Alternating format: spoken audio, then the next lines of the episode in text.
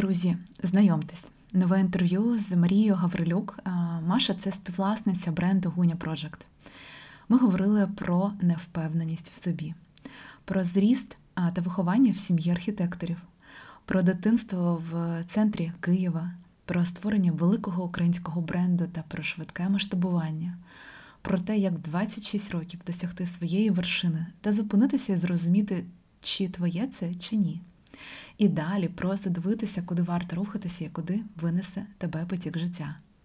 Також Маша поширила свої думки про сім'ю, про ритм життя, про українську культуру, про музей гончара як джерело, де можна багато всього відкрити для себе про українську культуру. Я запрошую вас до прослуховування, також нагадую про свій патреон. Вже є 35 патронів, я вам щиро вдячна. Тому, якщо ви захочете приєднатися, обов'язково приєднуйтесь, лінк залишаю в описі епізоду.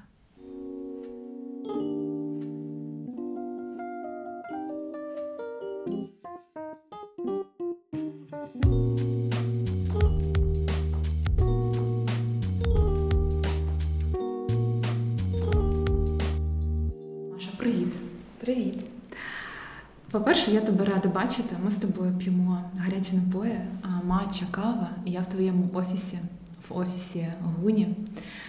І я сьогодні хочу поговорити про тебе. У мене подкаст Людині потрібна людина, і він про людей. Ти досить мало про себе розповідаєш, більш про бренд, тому сьогодні будь готова, що я буду розпитувати тебе про тебе. І у мене перше питання: хто ти? Так, клас. Я чекала цього запитання. Мені здається, Давай. більшість твоїх гостей так реагують. Ем, і я слухала твої подкасти і думала, що б, що б я відповіла на це запитання. Е, мені здається, я не придумала. Не пам'ятаю, що придумала.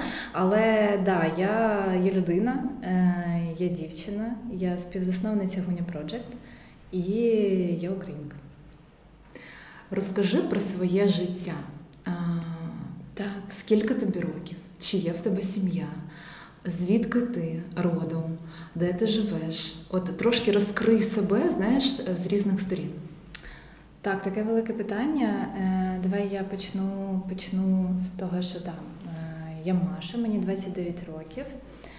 Е, в мене є родина, яка живе, мої батьки, вони живуть в Києві під Києвом. Є хлопець, який наразі знаходиться за кордоном.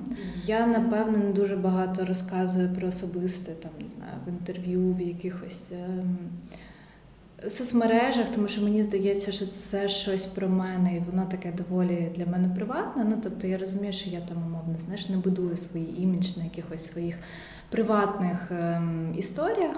Тому да, я найбільше розповідаю про гуню, тому що я розумію, що це те, що мені вважається правильно, знаєш, шерити зі світом. Є якби е, історія про мою родину, про моїх там друзів. Це те, що якби воно моє, і для мене неправильно про це. Не те, що неправильно, в мене нема бажання просто про це розповідати, тому що воно таке, типу, суперприватне, супертендітне. Ем, але в мене при цьому немає блоків. тобто це не те, що я не хочу розповідати, я просто якби не використовую це як додатковий не знаю, ресурс піару, напевно, чи щось таке. Можливо, це про потребу. Знаєш, коли е, є потреба знайти признання признання, ну, любов. Я думаю, що так, да, да. А ти у тебе ці ці потреби закриті.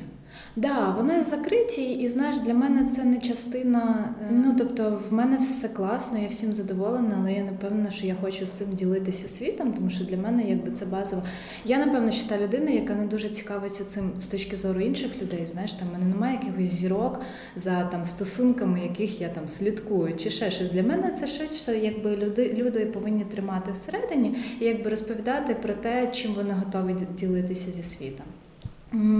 Але можу да, розказати. Я народилася в Києві. Я народилася просто, мені здається, в найкращому місті в світі на вулиці Велика Житомирська. Тому да, в мене з дитинства був супер нереальний вид на історичний музей. Все своє дитинство я провела в цьому районі, тому я насправді навіть не знала, що таке жити не в центрі Києва. В мене якби асоціація з Києвом це саме центр, центр, це всі ці маленькі вулички. Я ходила в школу на прорізні, на Ярвалу. Я типу я знала Ярославну ще мені здається з якихось там сіми, сіми років. Коли я вперше пішла в школу, і е, всі ці знаєш закоулки там Софіївської, Михайлівської, все таке, я їх знаю просто на пам'ять, тому що це.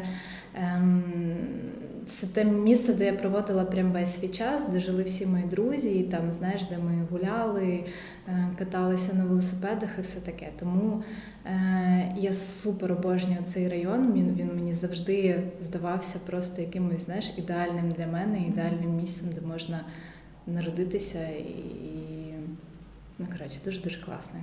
А якою ти була дитиною? Яко, який в тебе характер? Ем, як тебе виховували? Ем, так, ну це цікаве запитання. Я чесно скажу, що в мене доволі погана пам'ять, і е, я своє раннє дитинство пам'ятаю доволі погано. Ну тобто я в основному його асоціюю знаєш, з якимись там фотографіями, які я знаходжу. І тут вже питання, типу, те, що я пам'ятаю, це те, що мені потім розказували батьки про цих фотографій, і воно вже зберіглося як своя пам'ять. Це те, що я реально прям пам'ятаю, пам'ятаю. Е, Мені здається, що я була доволі спокійна. Мені мама часто розповідала, що я була дуже мудрою, коли була дитиною, тому що я спокійно реагувала на різні речі, і типу в мене не було якихось там, знаєш, дитячих, е, ну скажімо, істерик. істерик, да, істерик. Але потім я стала підлітком, і всі ці істерики вийшли вийшли на наружу. Я прям часто згадую цей період свого життя, згадую, як я себе вела, і мені дуже соромно, тому що мені здається, що це була якась зовсім інша людина. Е, і мої ну, якби вчинки вони часто не резонують. Там не було нічого прям супер жахливого, але я пам'ятаю, що це був якийсь доволі короткий період мого життя, де було дуже багато егоїзму. Тому що я взагалі максимально не про егоїзм, а там воно було. Ну, ти така сімейна дитина, яка росла під крилом батьків, а тут ти почала типу, з нього. Е, ні? А що таке для тебе егоїзм? Навпаки, навпаки. Е, в мене є старша сестра, вона старша на 8 років, і ми з нею часто жартуємо, що є враження, що нас ростили зовсім різні батьки. Тому що вона була перша не старша, вона була першою дитиною, вона була дуже довгоочікувана. Вона була ну, ну все одно не суперранньою. Батьки її народили, коли їм там було типу 26-27 років, але тим не менш вони в той момент ще не були в піку своєї кар'єри, і вони дуже багато часу виділяли дитині. Вони там типу ходили з нею на різні кружки, вони багато її займалися. Мама дуже багато часу з нею проводила. А коли народилася я, моїй мамі вже було 36 років. Батько було 37, було власне архітектурне бюро. У мене дуже класна родина, тому що в мене мама, папа, сестра, дядя, дідусь, двоюрідна сестра. Вони всі архітектори. Е, і ну, вони дуже багато класних проєктів зробили. І вони були е, такими, знаєш, абсолютно закоханими в свою справу. Вони дуже любили те, що вони робили. Е, ну і відповідно, якби ем, в них було не так багато часу на мене. Тому я росла навпаки такою, знаєш, дуже е, дуже самостійною. Я дуже рано знала, чим я хочу займатися в цьому житті. Я доволі самостійно приймала всі рішення, навіть такі рішення, там, знаєш. Е, я пам'ятаю, що я ходила на фортепіано з там якогось е, дитсадочка до третього класу. І це майже єдине, що мене батьки примушували робити, тому що це був знаєш такий ще дуже несвідомий вік. А потім вже мені давали змогу обрати, що я хочу. Е, і мені було дуже комфортно в цій свободі.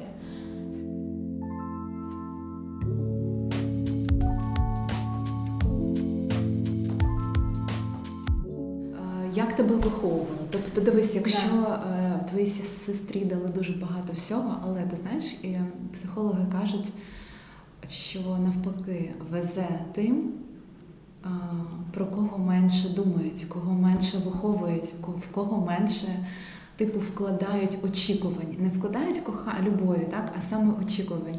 І ось е, ці діти вони ростуть ну, такими незалежними, відповідальними, вони не намагаються заслужити потім е, там любов інших. Та? Тобто в них ну, в принципі вони такі, знаєш, е, особистості, маленькі особистості, які розуміють, що є світ, є батьки, є вони, є кордони, і вони себе зрощують. Ну, ем, ти знаєш, е, я можу сказати, що вона не на 100% працювала так. Я впевнена, що моя сестра з тобою точно погодиться. Е, тому що зрозуміла, що якби ця гіпер. Опіка, я не знаю, правильно українською сказати, е, вона йде виключно від найкращих очікувань, але вона часто є задушливою і якби ну, в якісь моменти ти не до кінця це усвідомлюєш. В моєму кейсі я дуже вдячна, що в мене саме таке було виховання, що мені давали цю можливість вибору. Був якийсь е, в мене там десь в 20 років, коли я вже почала займатися там, ну занурюватись психологію. У мене був момент образи, е, що якби там мною не займалися, що було забагато роботи, батьків і все таке. Але він був настільки короткий, коли я вже почала ну, якби самостійно працювати. Я зрозуміла, що таке цей дуже великий об'єм, якби амбіцій і як це важко поєднувати виховання дитини і роботу, ще якийсь побут. Я абсолютно це все зрозуміла і зрозуміла, що все склалося супер клас. У мене, не дивлячись на це, коли я там починала. Ну, коли я вже там трошки виросла, в мене було дуже багато запитань до себе, в мене було дуже багато невпевненості, в мене було дуже сильне бажання ем, собі і всім, ну напевно, не всім, а найбільше все ж таки собі показувати, що я чогось достойна, що я можу, що я типу. Е, ну от мені було дуже важливо цю якусь там зовнішню оцінку своїй роботі дати, тому що цієї невпевненості було дуже багато. Е, і це було несвідомо абсолютно. Але в якийсь момент я е, зрозуміла, чого я там коштую, я зрозуміла, хто я, і в мене цей гештальт закрився. В який момент ти це зрозуміла? Тому що це дуже важливо, і це важливо для кожної людини відслідкувати цей момент. У мене навіть до тебе є таке питання. Знаєш, ем, у кожної людини є певний етап в житті, коли вона щось про себе розуміє. Ну і вона як ракета взлітає. Знаєш, тобто ти відштовхуєш від себе все зайве, і все, ти в космос летиш, і ти починаєш розвиватися, до тебе приходять потрібні люди, у тебе складається там сім'я, знаєш, mm-hmm. все це типу, ти стаєш на свої, е, на свою дорогу. В тебе був такий момент? Слухай, він точно був. Я не можу сказати, що це відбулося як якийсь там один просто щелчок. Воно було доволі поступово. Я впевнена, що це в дуже великій мірі теж пов'язано з гунією. Е, тому що це той кейс, коли я бачила, що якісь рішення, які я приймаю, і дії, які я роблю, вони мають 100% класний ефект, і вони дуже часто отримують там, типу, на, на початку негативну оцінку від там різних людей. Ми коли починали гоні, нам дуже багато хто казав, що це провальний проект, і що ви взагалі таке придумали. Причому люди, які ну щиро хотіли нам допомогти, і точки точки цієї зору яких ми довіряли. Але було настільки сильне внутрішня впевненість в тому, що ні, треба робити саме так, і от ну просто знаєш, інтуїція тобі підказує. І коли ти зрозумів, що якби є якась серія дій, яка отримує класний результат, а вона не була не підкріплена нічим, окрім твоєї віри, то ти розумієш, що якби ти напевно все ж таки правий. Ну і це, це просто гуня, вона співпала з моїм процесом дорослішання, розуміння того, що я хочу, там які мої цінності. Тому, е, ну там, якщо говорити про вік, це відбулося десь років 25-26, напевно.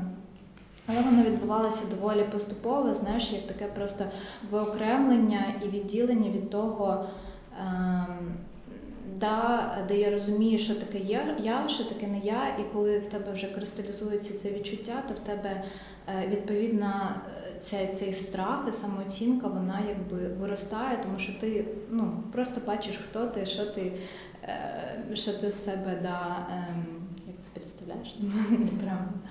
Вот. Ну, яка ти є. Да, да, А ти це зрозуміла, це просто органічно так склалося життя, що в тебе там з'явився бренд свій, так?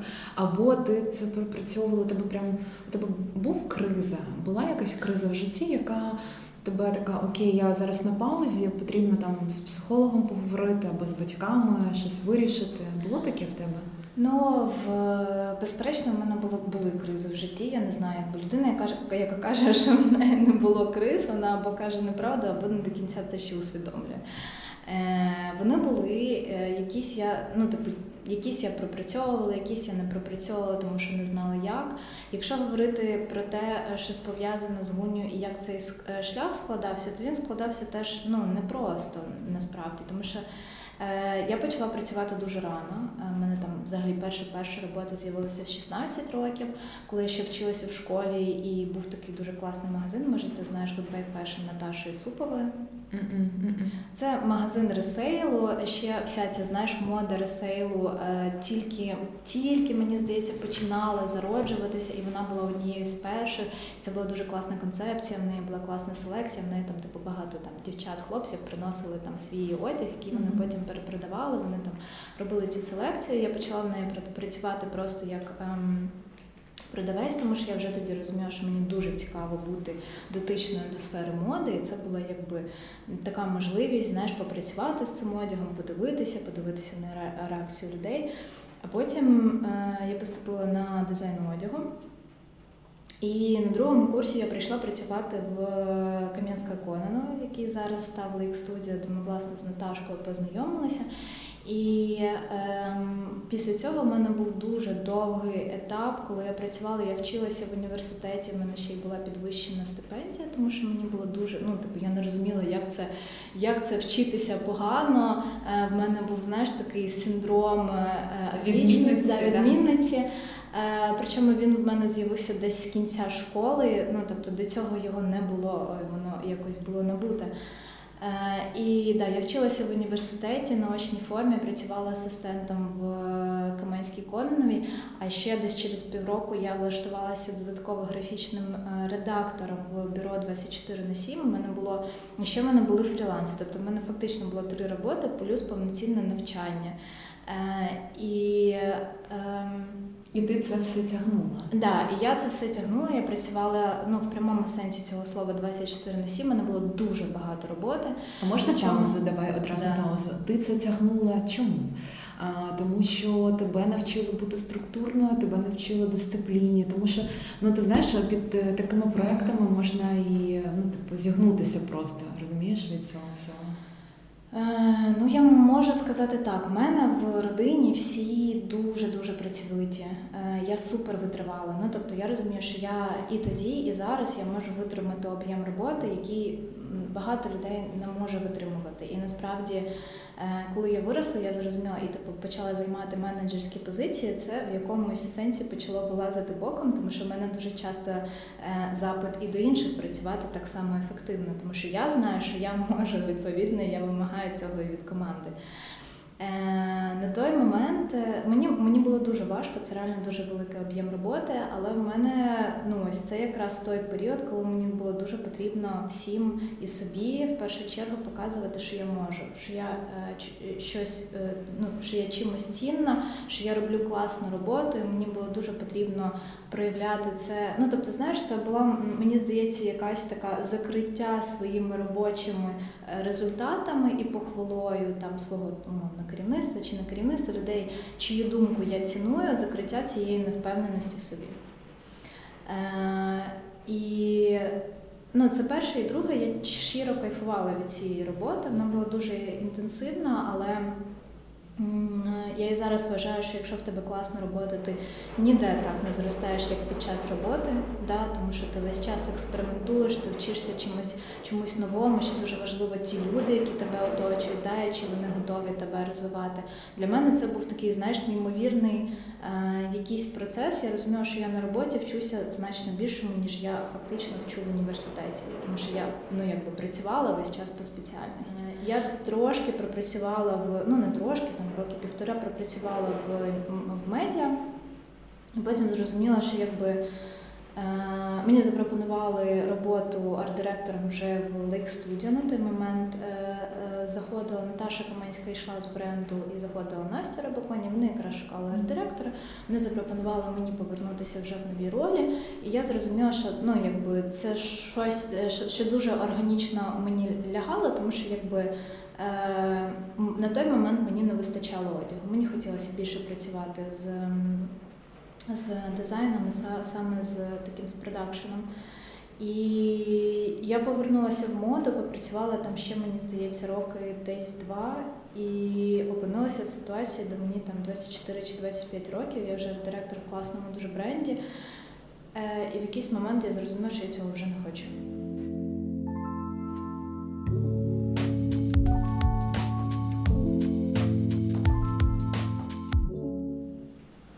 І це був дуже дуже переломний, дуже важкий момент, тому що якби я розуміла, що блін, це це якась мета, до якої я так довго йшла. Я вже наче маю всі знаєш, знання, я вже можу робити щось своє. А в мене нема бажання, мені не цікава ця індустрія. Вона така, знаєш, дуже маленька, доволі токсична, така, знаєш, дуже швидка. В тебе весь час. Ну тобто там менше креативу, більше якби. Вже таких е, доволі стрітких, чітких побажань комерційних, що тобі потрібно робити. І це був дуже-дуже важкий момент, тому що я просто не розуміла, а що мені далі робити. Це весь мій досвід. Я вже на якійсь типу класній високій позиції. Я можу теоретично переходити в інший бренд, але мені це нічим ну якби не змінить мою картинку. Я не хочу їхати нікуди в Європу, я хочу залишатися в Україну. І ось цей процес нерозуміння.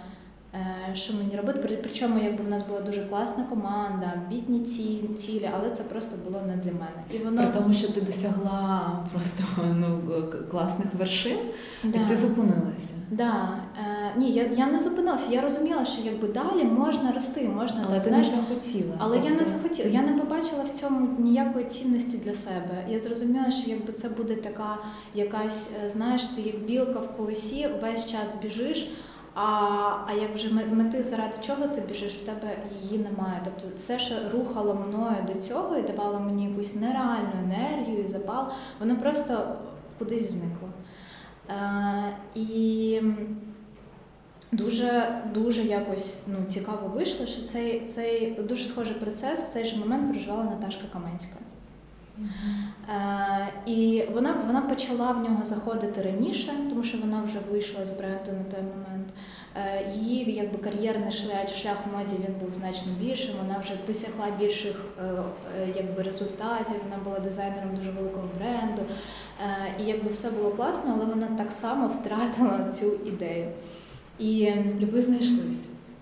Так, ми знайшлися, і це е, ну ми насправді на той момент це не обговорювали. Ми не обговорювали, що нам обом набридла мода. Ми якби я я знала, що це відбувається в Наташі, але ти ж ну якби розумієш, у нас в той момент були більше такі відносини, е, все ж таки, як керівника і умовно підлеглого. Ми не були прям ну, вони були дуже дружні, але ми не були друзями. Я не могла, якби знаєш, дизайнера бренду спитати, чому ж ти з нього йдеш. І Ми з Наташою зустрілися на дні народження. Я розказала, що я робила хустки. Вона мені сказала, що вона займається волонтерською діяльністю з музеєм Гончара, і там, типу, на той момент вони вже робили ці гумані, першу колекцію. І вона мені сказала, що клас, так, давай хустки з музеєм Гончара, з архівом з музею Гончара зробимо разом. І все. Ну тобто, це якась абсолютна випадковість, в цьому не було якогось, знаєш, там типу великого сценарію чи mm-hmm. плану, чи там, я не знаю, бізнес-проекту. Це була просто зустріч на дні народження. Давай зробимо, ну давай зробимо. Я це називаю життя тебе несе. Знаєш, yeah. коли ти відкритий, ну так такий типу, ну окей, дивуйте мене. Але ти знаєш, я хочу повернутися до твого дитинства. Так. Мені дуже сподобалось, як ти розповідала, де ти росла, в якій сім'ї ти зростала. Я хочу спитати в тебе, що на тебе впливало. Тобто ти бачила, як твої батьки працюють, і це вплинуло на твою працьовитість, тому що ти бачила їх зацікавлення, роботою, mm-hmm. життям, можливо, бізнес або гроші, або знаєш щось таке, типу ти досягаєш. Що ще на тебе вплинуло? Твої батьки архітектори, я розумію, що це краса. Що розкажи, будь ласка, в якій атмосфері ти зростала? Да, я супер вдячна своїм батькам за ті якісь цінності, які вони в мене вклали. Ну тобто я розумію, що вони дуже дуже сильно мене сформували.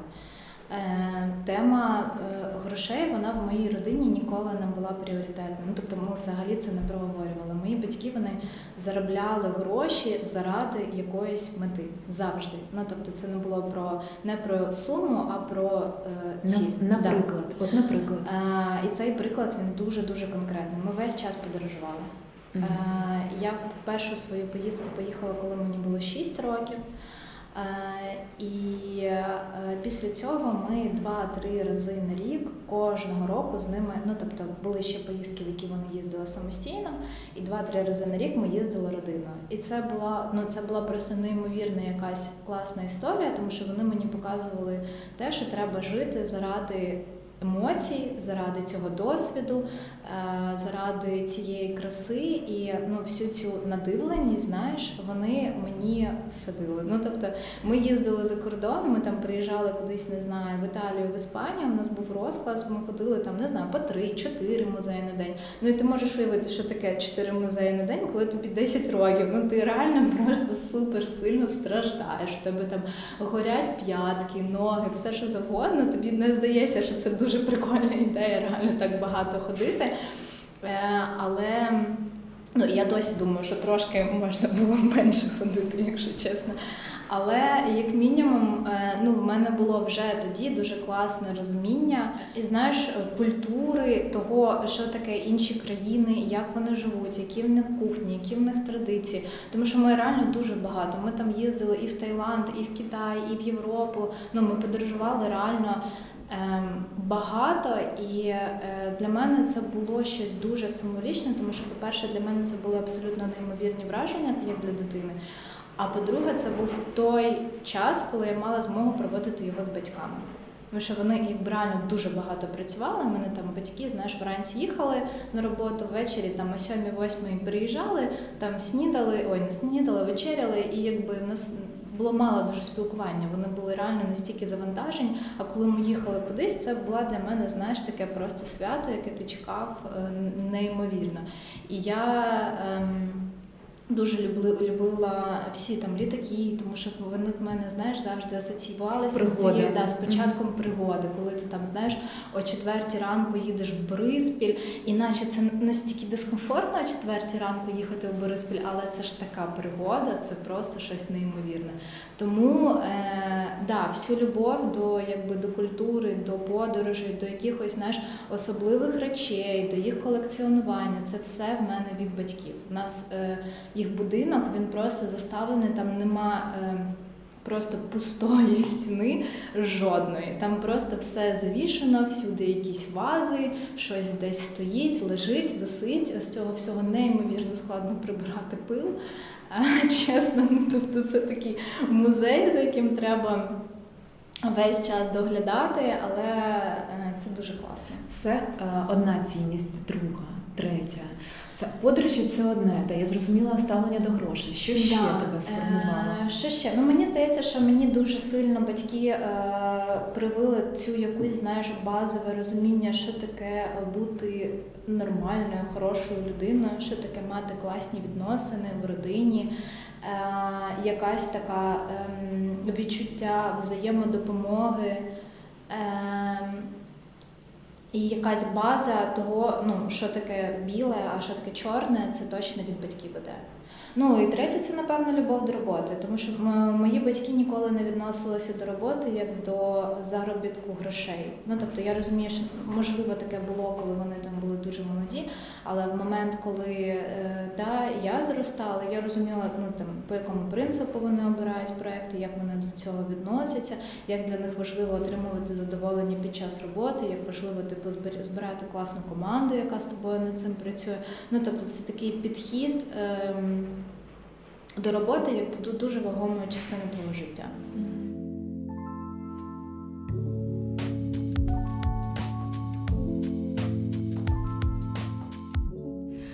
Я хочу прийти до твого проєкту, до твого бізнесу. Ем, так. Ви зараз, е, е, мені здається, ви зараз е, залітаєте в стратосферу, тому що медичною складовою mm-hmm. нашої України, і це ви. І у мене є таке питання: чи не відчуваєш ти сильну відповідальність зараз за те, що ти робиш? Е, чому? Тому що ви це почали робити раніше за всіх. От, а зараз з'явилось дуже багато людей, які критично ставляться до того, що почало з'являтися в Україні, і потрібно дуже багато там по 10 разів перевіряти з експертами, чи не заходжу я на якусь територію. Чи не асоціюється це з чимось, чи вірно я роблю, чи там ще продаю вишиванки і так далі. Е, що, Як ти до цього ставишся? Як ти загалом оцінюєш таких людей? Я іноді їх боюся, я тобі чесно скажу, тому що е, я розумію, що з однієї сторони ми дуже хочемо і фанатично хочемо дізнаватися все про Україну, можемо робити помилки. А за це, знаєш, по пальцям б'ють. Мгм. От е, тому яке твоє ставлення і щодо твоєї відповідальності Мгм. щодо бренду, і до таких людей? Мгм. Е, ну, починаючи з питання, чи я відчуваю відповідальність, то відсотково відчуваю. Я розумію, що ця тема зараз дуже чутлива, і справді це все треба класно і грамотно робити. І е, правда, на жаль, вона дуже сумна. Ми дуже мало знаємо про українську культуру. Е, Це одна з причин, з якою почала починалася гуня взагалі. Да? Бо ми прийшли з Наташою в музей Гончара, вона прийшла туди раніше. Е, Давай навіть так скажу. Наташа привела мене туди, і я прийшла в музей Гончара, зайшла в архіви і зрозуміла, що про українську культуру я нічого не знаю. Що ти побачила? Дуже цікаво. Ну, ти зайшла в архів. І що ти побачила? Е, Ми тоді прийшли в архів ем, текстильних виробів. Там є прекрасний, ну не знаю, як правильно сказати, науковий керівник цього е, відділу е, Саша Стручай. Вона почала діставати вишиті рушники і показувати нам їх для того, щоб ми якби знайшли натхнення для своєї колекції хусток. І е, ну, в мене був дуже якийсь складний мікс емоцій. Мені, по-перше, було дуже соромно, що я ніколи цього не бачила. Що я, якби, знаєш, як ми з тобою до цього говорили, якби я приїхала там, я не знаю, мовно 30 країн до цього, була в неймовірній кількості музеїв, а в музей Гончара я ніколи не ходила. І це, ну, це соромно, це ненормально. Е, і більше того, моє якби ставлення до української культури, воно на той момент, як і в більшості, е, да, про це зараз дуже непопулярно говорити. Всі е, ну знаєш не визнають цього. Але українська культура в той момент вона ж не була модною, вона не була ну, про неї ніхто нічого не знав. Було дуже багато стереотипів. Були весь час ці знаєш історії про червоні шаровари, вишивку хрестиком. Знаєш, червоне це любов, а чорне то журба. Ну от таке було відношення. Причому Воно відноситься до всіх сфер культури. Тобто українські співаки співали на російській мові. Е, Знаєш, там е, ми не читали українську літературу, ми не розмовляли українською мовою. Ну тобто, воно все було таке, знаєш, дуже навішане відчуття меншовартості, е, того, що вона якби дуже маленька, не класна. І ну там щось є, але що ніхто не знає. І це відчуття ну, неймовірного сорому і в той же час радості від того, що ми побачили. Там знаєш всі ці наївні. Я дуже люблю наївне мистецтво, і ти приходиш, дивишся на ці рушники, а вони настільки класні, там настільки більше, ніж вишивка хрестиком, там просто якісь нереальні техніки, дуже смішні мотиви. Воно все таке щире, настільки. Ну тобто мене це захопило настільки, що просто знаєш, я мені здається, дуже довгий час ці емоції опанувати не могла. І Потім Наташа мені показала якісь свої книжки, а там ікони на склі, знаєш, регіони Буковини, там теж всі ці сюжети, там ці обличчя, е, вироби з дерева. Ну коротше, там такий неймовірний світ, про який знаєш, який в тебе весь час був під ногами, а ти був, ти якби знаєш, стверджував, що ти людина з креативної індустрії, і ти, наче весь час шукаєш натхнення, а під ноги ти собі не дивився ніколи. Мгм. Е, і ми побачили в цьому дуже велику проблему, тому що ми ж такі були не одні. Ми просто про це знаєш, почали дуже сильно говорити, якби, а все наше оточення вони теж ну, якби не цікавилися. Е, і це дуже дуже не класно, тому той тренд, який зараз починається, це ну нарешті, чесно, тому що. е, Мені здається, воно тільки з такої якоїсь дуже активної хвилі і може зрушити з мертвої точки. І я в якомусь сенсі розумію всіх цих етнографів і неетнографів, які там, знаєш, дуже сильно. Дуже багато хейту і агресії. Мені здається, що якби е, агресія це не та емоція, на якій якби треба будувати якийсь конструктив. Але загалом багато речей, про які вони кажуть, вони мають місце, тому що е, дуже багато брендів, не брендів, людей зараз починають щось розповідати про українську культуру, або там знаєш, робити якісь вироби, там я не знаю, вишиті сорочки, прикраси. Але в цьому ще досі дуже багато необізнаності, і воно настільки якби. Розвивається швидко, що ти якби даєш людям неправдиву інформацію, ніхто її не перевіряє. Да? Зрозуміло, що якби в нас в цілому дуже мало люди перевіряють інформацію. І вона далі розповсюджується, і це дуже неприкольно. Да, бо цієї неправдивої інформації, да, коли ми були у точці, де інформації в цілому було мало, і вона починає, знаєш, не тим заповнюватися, це неправильно. Тому нам треба дуже. Я я е, розумію, що багато брендів зараз ну, якби використовує українську культуру як джерело натхнення, але я б е, дуже рекомендувала їм все ж таки робити це занурення більш глибоким. Е, шукати якихось етнографів, спілкуватися з музеями. Вони більш ніж відкриті до цього. Вони реально дуже, знаєш, вони жили весь час в цьому недостачі уваги. Е, і їм це важливо знову ж таки, що до них звертаються. Але е, звісно, що це трошки повільніше, трошки складніше, але тільки так ти можеш робити класний продукт.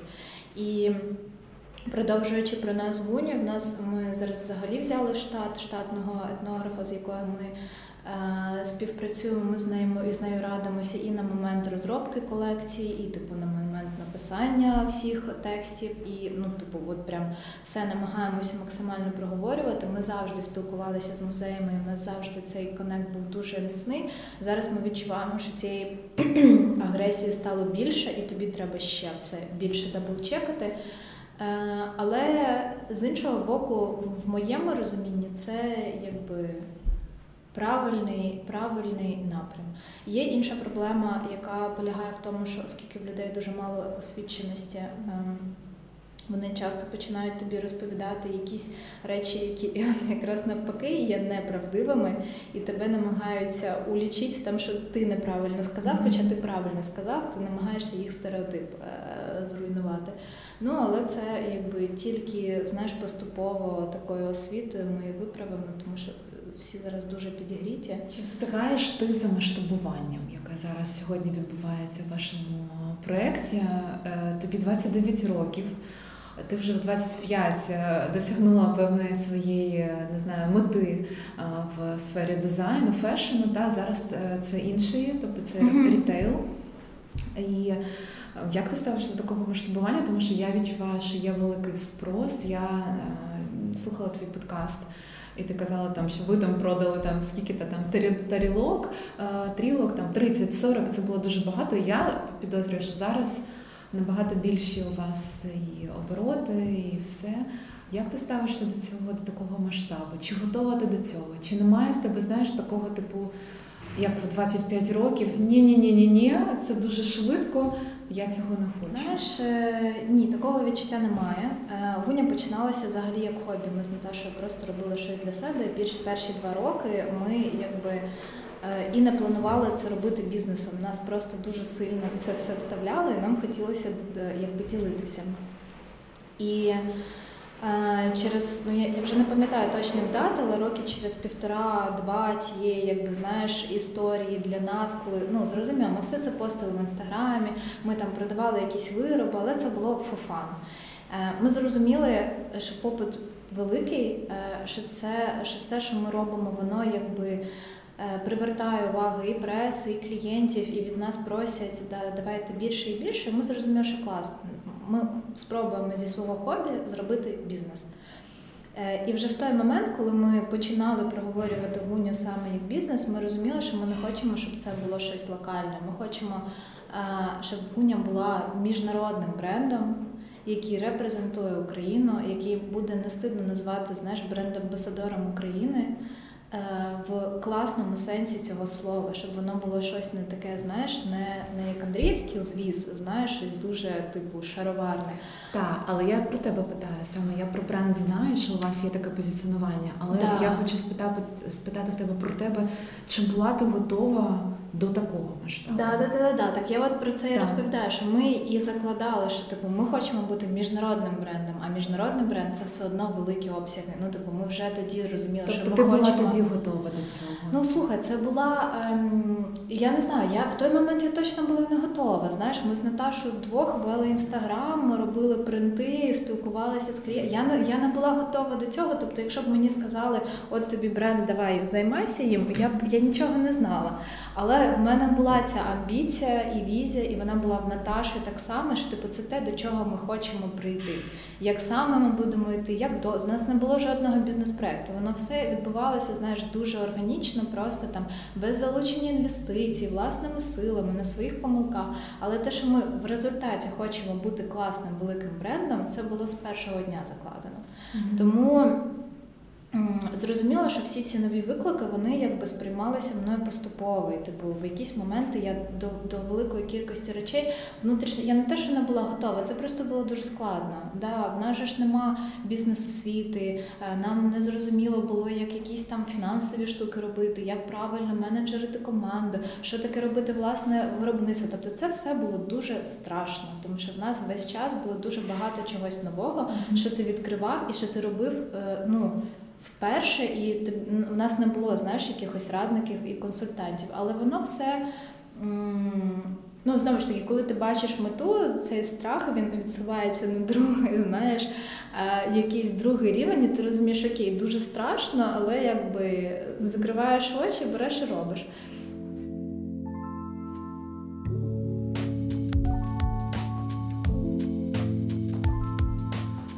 Давай трошки про особисте, про так. твою сім'ю, про так. тобі 29 років.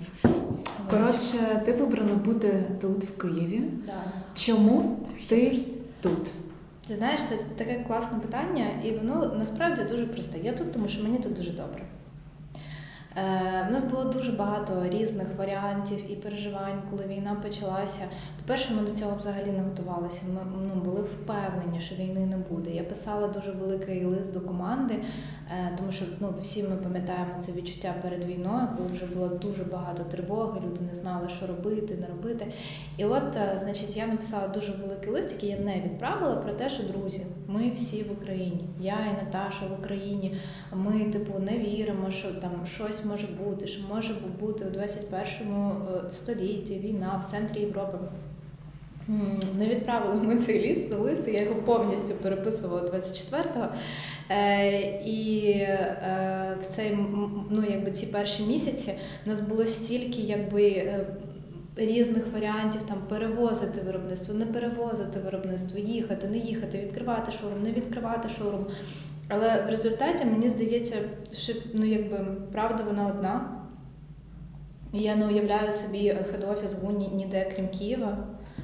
Е, Мені дуже тут добре, тут мої батьки, тут моя команда. І я ну благо знаходжуся в такому емоційному стані, що мене це не дуже. Ну тобто я можу знаходитися в Києві під час тривог, під час там якихось ем, да, там відключень електроенергії, всього такого.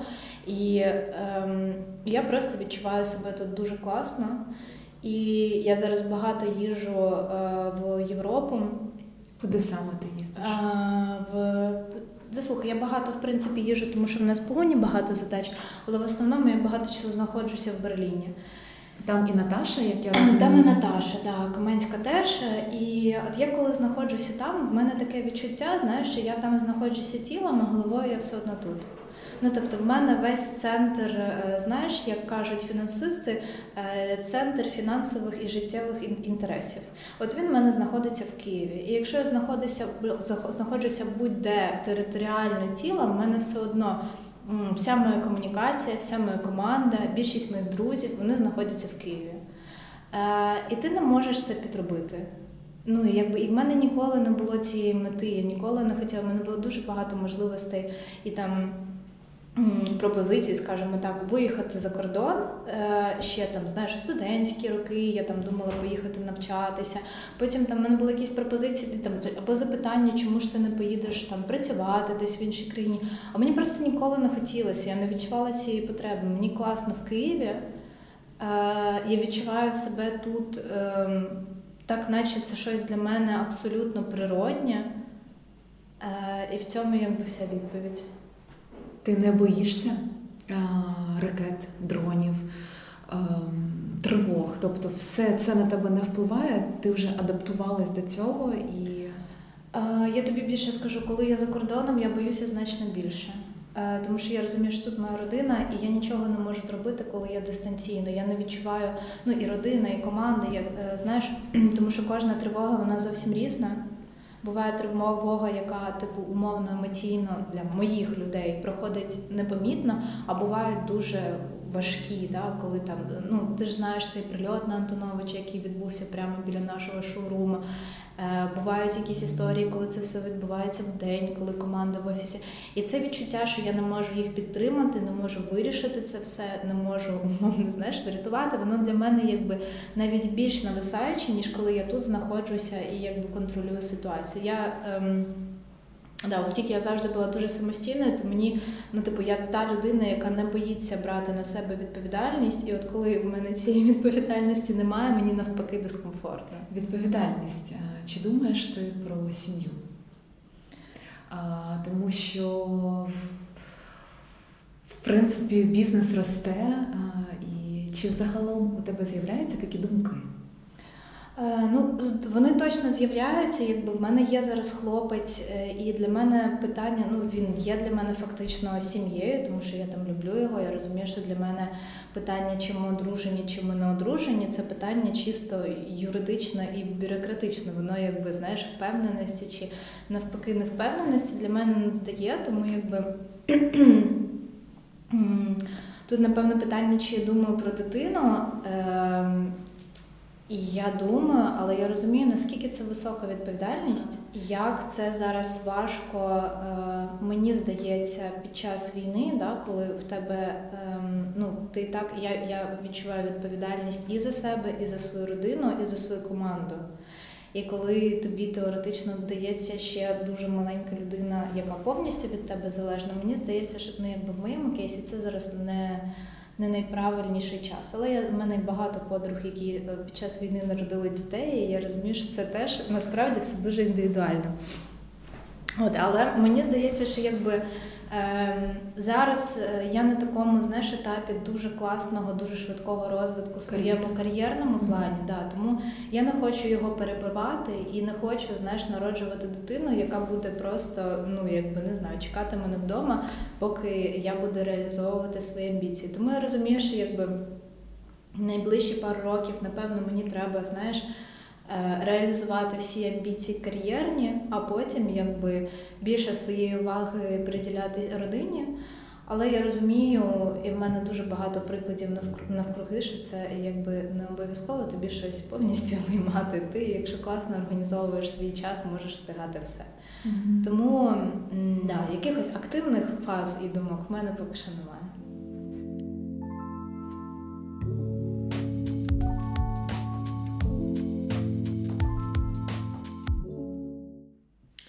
Ми будемо завершувати, і в мене ще для тебе є два питання. Є одне питання, до якого я дуже хотіла повернутися. Ти казала про свою невпевненість в собі. Але через те, що в тебе такі класні креативні батьки, які я розумію, що дали тобі дуже багато і не перевиховували тебе, а саме ти росла такою самобутньою, то звідки в тебе з'являється ця невпевненість? Чи працювала ти над нею? Е, Я не можу сказати, що я сильно працювала. Я думаю, що мене мало хвалили. Е, Це просто, ну, типу, в моїй родині була безумовна, безумовна любов завжди, але було мало її проявів. Е, І я розумію, що це якби знаєш, коли я була дитиною, мені здавалося, що мої батьки вони ідеальні, вони все все, роблять дуже класно, бо вони все знають. І коли я виросла, я зрозуміла, що це не так. Вони такі самі люди, і дуже багато якихось своїх помилок вони е, да, робили просто через незнання. Так от е, мене мало хвалили, тому якби я була дуже невпевнена. Ти розуміла, що ти робиш щось недостатньо, так? Тобто ця невпевненість, вона. Просто дивись, е, бути невпевненою це стояти на місці і боятися чогось. А ти вже 26 років досягла певної мети своєї, розумієш, і пішла далі. Тобто, щось тебе мотивує рухатися далі і розвиватися. Ну, е, дивися, я думаю, що мотивувала на цьому шляху мене завжди якісь різні речі. Е, не можна сказати, що це була якась одна ціль. Ця невпевненість вона просто дуже поступово, якби знаєш, проходила. Тому я розумію, що да, там, якщо я починала свою якусь кар'єрну історію, то е, це було бажання доказати, що я можу, і бажання прийти до якоїсь конкретної точки. Потім, типу, знаєш, я собі поступово вже доказувала, що я можу, і залишалася ця точка. Але ем, ну, стовідсотково це було дуже великим теж рушієм того, що я робила, тому що там кількість того, що я робила, вона була об'єктивно не дуже адекватною. Ну тобто, чи це можна було зробити меншої кількості роботи? Я не знаю. Напевно, можна було б, але набагато за довший період часу. Я там, де я є, саме завдяки ем, своєму темпу. А темп він частково, мені здається, він був ем, дав мені закладений з народження, тому що я завжди не знаю, я завжди любила все робити швидко. У мене, типу, дуже, е, знаєш, таке. Ем, дефіцит уваги на якісь довгі процеси. А частина це бажання бажання класного результату, щоб відчути, що ти є причиною цього результату. Тобто, коли зараз бізнес вже досить класно розвивається, у тебе невпевненості майже немає? Ти її пропрацювала? Е, я її пропрацювала, я думаю, що це вже не про мене. Ну, типу, якщо воно все починалося і воно було дуже сильне утотожнювання, да, е, що типу цей бізнес це я, а я це цей бізнес, е, то зараз цього вже немає. Це дуже велика команда. Ці всі результати вони вже не мої. Е, це вже результати цієї команди. Я взагалі вважаю, що люди це найголовніше. І так було на самому початку. Просто на самому початку у нас було три три людини. Там ну спочатку взагалі дві. Е, тому зараз це все вже не про не про мене, а просто про класну ідею. Просто е, так сталося, що цей процес пошуку да, ну, цієї ідеї, і процес мого росту він співпав, але зараз якби. Е, це вже тільки про гуню і тільки про бажання розповідати, наскільки класна українська культура, і робити це модним, і кайфувати від того, що ти робиш. Все е, моє питання, воно вже якби ну можливо десь і проявляється. Акцент змістився. Да, але але вже не, не в роботі, а в якихось знаєш моїх там власних питаннях, тому що гуня вона вже вона вже більше за мене. І я хочу завершити питанням, як ти проживаєш тут свої класні дні в Києві. Так. А, Як загалом виглядає твій день? Ми зараз знаходимося в офісі Гуні. А, Як ти як ти себе налаштовуєш на день? О котрі ти прокидаєшся загалом? Якщо, наприклад, сьогодні супер дощить, і ви, до речі, будете чути, як е, крапає дощ за вікном. Але якщо, наприклад, дощ, чи буває в тебе апатія, як ти себе знаєш, структуруєш?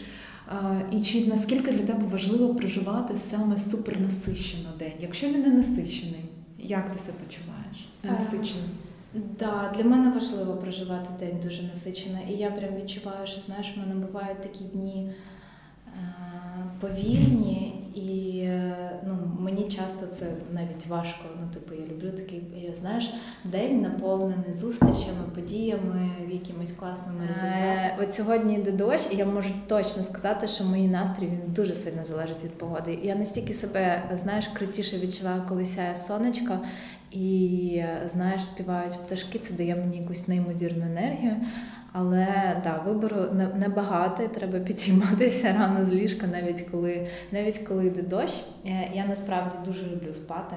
Неймовірно, ну мені треба спати по 9 годин, щоб приходити в себе. Для мене сон це супер великий ресурс е, моєї енергії. І тому я прокидаюся майже завжди дуже важко. Але прокидаюся. От сьогодні в мене була на 9 ранку англійська. А до цього ще треба доїхати за міста в в Київ е, і підготуватися. Сьогодні я спізнилася, бо були дуже великі пробки. Е, але да, мій день він загалом починається десь о 8 годині. Я встаю, е, і залежно від того, де я знаходжуся, бо в мене зараз дуже багато різних сценаріїв, де я типу це відрядження, чи я просто в Європі, чи я типу в Києві. Він складається дуже по-різному. І взагалі в мене настільки зараз широкий. Е, спектр е, різних задач і обов'язків, що мені дуже важко здати якийсь стандарт вигляду мого дня. Е, якщо я в Києві, в нас є офіс, у нас є магазин, у нас є виробництво, це все якби процеси, які між собою взаємопов'язані. Крім того, є знаєш, неймовірний, неймовірна.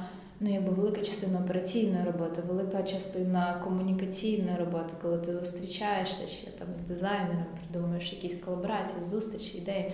Тому ем, мої дні вони різні. Я саме від цього кайфую. Мені дуже важко в рутині.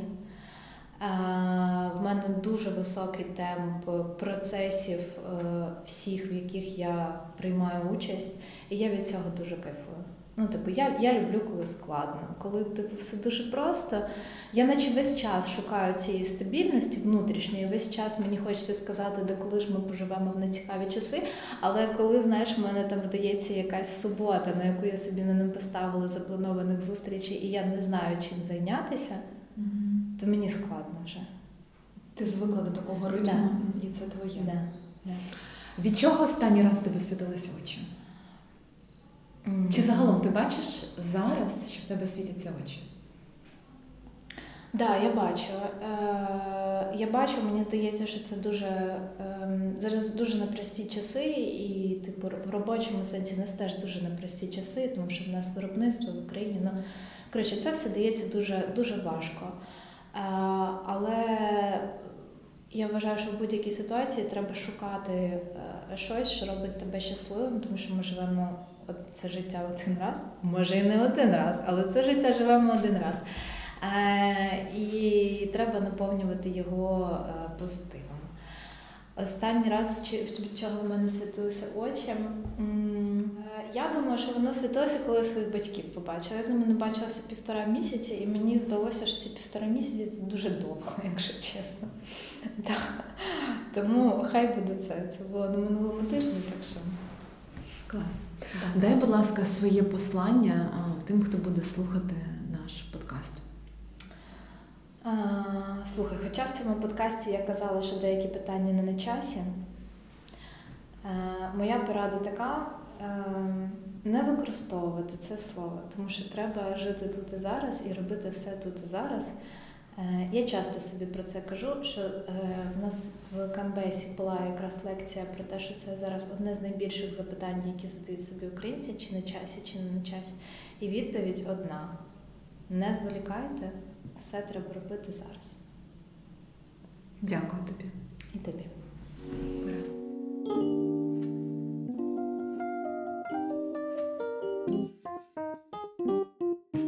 Ура.